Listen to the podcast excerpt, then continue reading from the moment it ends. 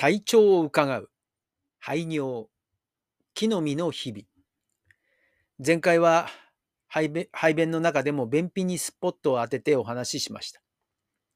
今回は排尿についてです。排尿。認知症になりますといろいろ食事ができなくなるとか入浴ができなくなるとかそういうふうになってきます。中でも一番大変なのが排尿排便です。まずは排尿ですが、内臓的な病気により対応が困難になるという場合もあります。これは例えば、男性で言えば前立腺とか、女性で言えば膀胱炎とかですね。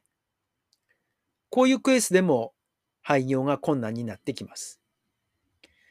もう一つ排尿が困難になる原因としては、認知症ですから脳の中にある排尿に関するデータが消えていってしまうということですね。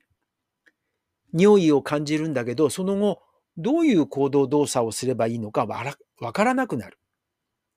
それから人におしっこだっていうことを伝えることができなくなる。認知症の症状の度合いも、このトイレが自分でできるかできないかで判断できます。レベル1、トイレは自分でできる。レベル1はおしっこがしたくなったら自分一人でトイレに行って自分でできます。レベル2、おしっこを漏らしてしまう。例えば、椅子に座っている時に椅子の下が濡れているとか、トイレと言って立ち上がった時はすでにズボンが濡れているとか、こういうケースです。この場合は、すぐに紙パンツを履かせるということはしないで、定期的にトイレに行こうと声かけをするといいと思います。例えば、朝、木の実に来所された時にトイレに行く。それから11時頃、一度トイレに行く。もしくは、12時の食事前にトイレに誘うという感じです。その後も1時間から2時間ごとにトイレに誘うことにすれば、声かけによってトイレに行くという習慣がつきます。認知症の人でも反復すれば覚えることができるということが分かっています。木の実では積極的にトイレの声かけをするということをやっていました。レベル3定期的にトイレの声かけをしても尿が漏れる。そのタイミングがもうわからない状態ですね。上記で書きましたようにもしかすると病気で病的な症状によるものかもしれません。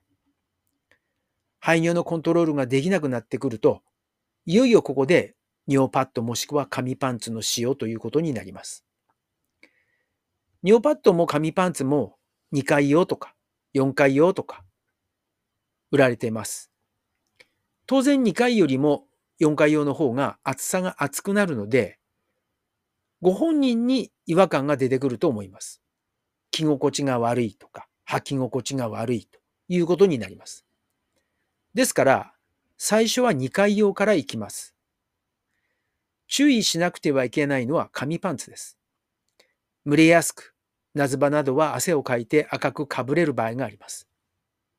そしてひどくなるとただれてくるということもありますので、夏場の間は尿パッドを普通のパンツの上に乗せて使い、冬場になると紙パンツというのが多かったと思います。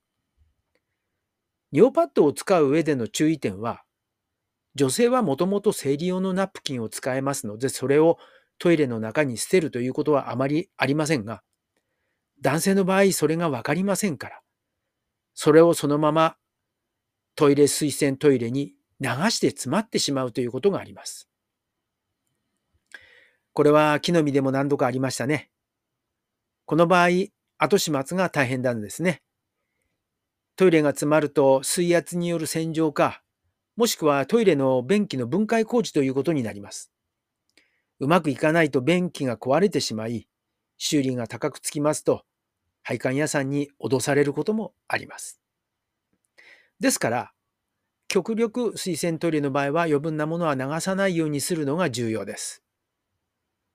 レベル4。汎用がいよいよ全くわからなくなる状態。こうなると最終的には4回用もしくはそれ以上の紙パンツを使います。レベル4ぐらいになると認知症重度の方ですね。重度の方の場合も完全看護になりますので、私たちがよくやったのは紙パンツの上に尿パッドを置いて使う方法です。お尻の下には尿パッド、その外側に紙パンツという形です。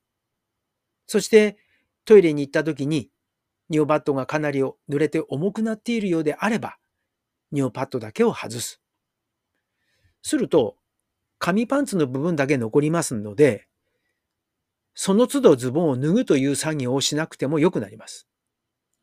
このようなちょっと裏技的なテクニックを使って排尿のケアをしていました。と、今日はここまで。では、また。